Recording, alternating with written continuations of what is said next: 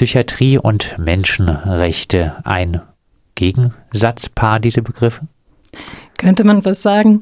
Es ist ein Thema, das, denke ich, ähm, noch nicht wirklich in der Gesellschaft angekommen ist, obwohl psychiatrische Institutionen so in ähm, so eigentlich jedem Landkreis stehen. Und es ist insofern ein Gegensatzpaar, als in Deutschland nach wie vor Zwang und Gewalt in Psychiatrien ausgeübt äh, werden, legitimiert durch deutsche Gesetze. Legitimiert durch deutsche Gesetze. Wie ist die gesetzliche Lage bei Zwangsmaßnahmen in der Psychiatrie? Das wird in den Ländern durch die sogenannten psychisch Krankengesetze geregelt. Mittlerweile haben sie es umbenannt und sprechen in manchen Ländern von psychisch Krankenhilfegesetzen. Ähm, der Bundesverband ähm, hat das mal augenzwinkernd Versorgungsstärkungsgesetz genannt, weil es in diesen Gesetzen teilweise nicht nur darum geht, ähm, den Zwang zu regeln, sondern auch darum, die Ausweitung von psychiatrischer Behandlung zu regeln.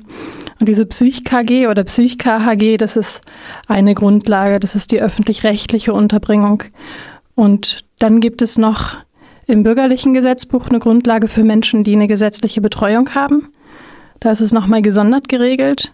Und es gibt im deutschen Strafgesetz noch die Regelung für die Unterbringung im sogenannten Maßregelvollzug, also der forensischen Psychiatrie. Ihr schreibt in der Einleitung zum äh, Vortrag, dass äh, durch gesundheitspolitische Reform und intensive Öffentlichkeits Arbeit äh, sich äh, das Ansehen der Psychiatrie enorm verbessert äh, habe. Hat sich das Ansehen zu Recht oder zu Unrecht verbessert? In den 70er Jahren gab es ja die sogenannte Psychiatrie-Enquete. Also da hat man am Ende der 60er festgestellt, dass ähm, in Psychiatrien sehr viele Menschen versterben. Das wurde unter anderem an die Öffentlichkeit ähm, gebracht durch Gruppen, die vor Ort politisch aktiv waren. Ganz konkret die Sozialistische Selbsthilfe in Köln. Ähm, das wurde dann ähm, zum Anlass genommen, die Situation in den Psychiatrien unter die Lupe zu nehmen. Und daraus wurde ein Bericht erstellt mit Empfehlungen zur Veränderung der psychiatrischen Versorgung die eben vor allem darin resultiert hat, dass eine Dezentralisierung stattgefunden hat, also dass stationäre Betten abgebaut wurden und dafür viele Heimplätze geschaffen wurden, ähm, dass mehr ambulante Behandlung möglich ist.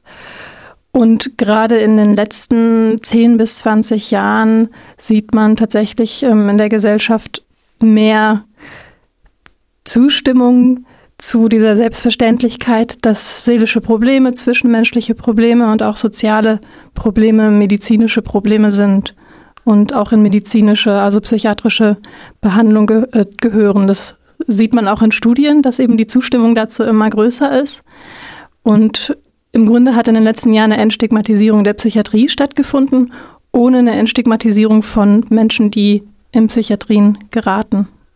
Wir haben vorhin jetzt schon darüber gesprochen, was es für rechtliche Grundlagen für Zwangsmaßnahmen in der Psychiatrie äh, gibt. Vielleicht kannst du ein bisschen auch für Leute, die sich noch nicht ausführlich damit beschäftigt haben, mal erklären, was gibt es denn für Zwangsmaßnahmen in der Psychiatrie? Was umfasst dieses Spektrum? Mhm. Dazu gehört ja schon die sogenannte Unterbringung, also das, was im allgemeinen Sprachgebrauch oft Zwangseinweisung genannt wird. Das ist ähm, im Juristensprech nennt man das Zwangsunterbringung. Das heißt, Menschen können von der Straße oder ihrer Wohnung abgeholt werden und zwangsweise unter polizeilicher Beihilfe der Psychiatrie zugeführt werden. Oder wenn sie schon freiwillig auf einer psychiatrischen Station sind, dort dann festgehalten werden. Das geht erstmal ohne Richterbeschluss. Und ähm, dann nach, ich glaube in Baden-Württemberg sind es bis zu 42, 52 Stunden, die man festgehalten werden kann, braucht es einen Richterbeschluss. Der geht dann bis zu sechs Wochen und kann verlängert werden.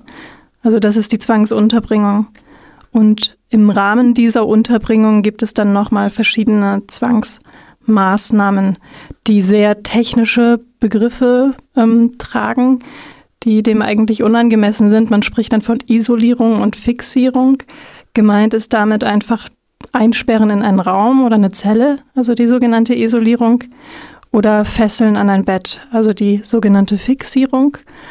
Und die Zwangsmaßnahme, gegen die die psychiatrieerfahrenen Verbände am meisten kämpfen, das ist die sogenannte Zwangsmedikation, weil das nochmal über alles hinausgeht, was zum Beispiel im Strafgesetz vorgesehen ist. Also Zwangsmedikation heißt dann Einspritzen von Psychopharmaka in den Muskel oder in die Vene. Und was auch möglich ist, ist Elektro zu schocken gegen den Willen, also die sogenannte Elektrokrampftherapie. Ihr konstatiert nun auch einen Anstieg an Zwangsmaßnahmen. Woran liegt das? Tatsächlich sind die, ähm, die Zahlen der letzten, ich glaube, zwei oder drei Jahre ist wieder so Tendenz sinkend. Das wurde jetzt ganz frisch veröffentlicht. Ähm, aber in den letzten Jahren sieht man ganz klar fast eine Verdopplung der Zwangsunterbringungen. Ähm, allerdings ähm, werden oder wurden die Zwangsmaßnahmen innerhalb dieser Unterbringungen überhaupt gar nicht erfasst. Das heißt, man hat Zahlen zu den Verfahren, die es gab zu einer Unterbringung, zu Unterbringungen, aber nicht zu ähm, Fixierung oder Zwangsbehandlung. Die gibt es dann erst nach 2014. Heißt, da bleibt auch relativ viel im Verborgenen, was da genau passiert in den psychiatrischen Anstalten. Absolut, es bleibt im Verborgenen. Also alles, was in Psychiatrien nach 45 passiert ist, ähm, hat nie eine historische Aufarbeitung oder gar eine juristische Aufarbeitung erhalten. Was für Chancen haben denn Menschen, die sich im Nachhinein zum Beispiel auch äh, juristisch wehren wollen gegen eine Zwangsunterbringung, gegen eine Zwangsmaßnahme? Es gibt sehr wenige Anwältinnen und Anwälte, die sich überhaupt mit dem Thema Psychiatrierecht befassen. Das ist ein Grundproblem. Und die Aussichten, vor Gericht Erfolg zu haben, die sind sehr, sehr schlecht. Also gerade strafrechtlich kann man nichts machen, weil diese ähm, psychisch Krankengesetze ja gerade dazu da sind, die Täter zu schützen. Das heißt, das Strafrecht ist überhaupt nicht anwendbar. Und dann geht es bei Klagen häufig um die Frage, ob das mit der deutschen Verfassung vereinbar ist. Das heißt natürlich auch, wenn jemand diesen Weg gehen möchte, dann muss diese Person während dieser gesamten Zeit die Behandlung über sich ergehen lassen. Das pausiert dann nicht. Heißt auch, ihr seid überhaupt nicht zufrieden mit den gesetzlichen Regelungen, oder? Genau, es sind die gesetzlichen Grundlagen, die abgeschafft werden müssten. Das ist das erste Ziel unseres Verbandes. Das würde nicht heißen, dass die Dinge nicht weiterhin passieren. Das ist ja auch bei anderen Dingen so. Also zum Beispiel Vergewaltigung ist verboten, aber es gibt trotzdem Menschen, die das machen. Aber die gesetzlichen Grundlagen abzuschaffen, das ist einfach die Voraussetzung dafür, es zu minimieren und zumindest die Möglichkeit zu bieten, dass ähm, Täter zur Verantwortung gezogen werden können. Das äh, war jetzt schon ein Punkt. Äh, vielleicht abschließend nochmal ein bisschen zusammengefasst. Was muss sich aus äh, eurer Sicht verändern, um die Situation für Patientinnen in der Psychiatrie zu verbessern? Oder äh, bleibt nur die Komplettabschaffung? Ich gehöre ja zu den sogenannten Abolitionisten. Ich glaube nicht, dass es eine gute Psychiatrie geben kann, ähm, weil äh, selbst wenn ich da einigermaßen anständig behandelt werde, die Machtverhältnisse so sind, dass es jederzeit möglich ist, dass ich schlecht behandelt werde. Deswegen lehne ich die Psychiatrie ab. Und eine gute Psychiatrie muss sich an die Menschenrechte halten, wie alle anderen Krankenhäuser auch. Das sagt Christina vom Bundesverband Psychiatrie Erfahrene. Heute Abend gibt es um 18 Uhr in der KTS Basler Straße 103 einen Vortrag mit dem Titel Psychiatrie und Menschenrechte und wir haben anlässlich dessen über das Thema gesprochen.